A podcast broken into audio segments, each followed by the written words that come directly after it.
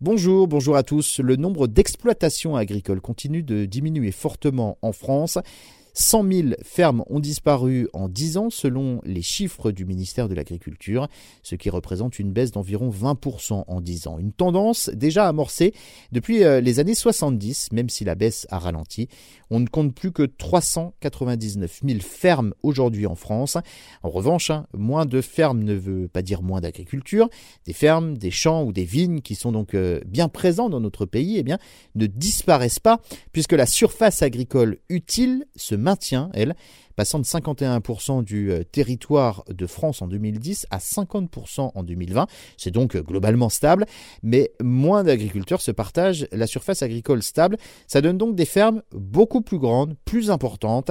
La taille des exploitations a donc augmenté et euh, atteint aujourd'hui 69 hectares en moyenne soit 14 hectares de plus qu'il y a 10 ans. On est loin donc de la taille de certaines exploitations hors Europe, hein, comme aux États-Unis par exemple, où la taille moyenne est de 178 hectares.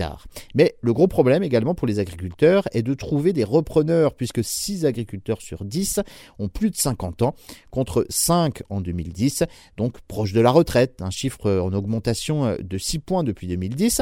Cela montre un vieillissement certain de la population agricole.